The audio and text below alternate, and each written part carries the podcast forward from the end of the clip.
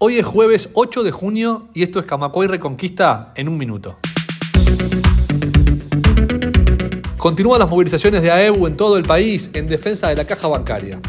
Hoy se realizarán asambleas en los departamentos de Salto, Flores y Rocha y paros a partir de las 16 horas en ocho empresas de Montevideo, incluyendo las casas centrales del Banco de Seguros, Banco Hipotecario, Banco Santander, Citibank y ANDA.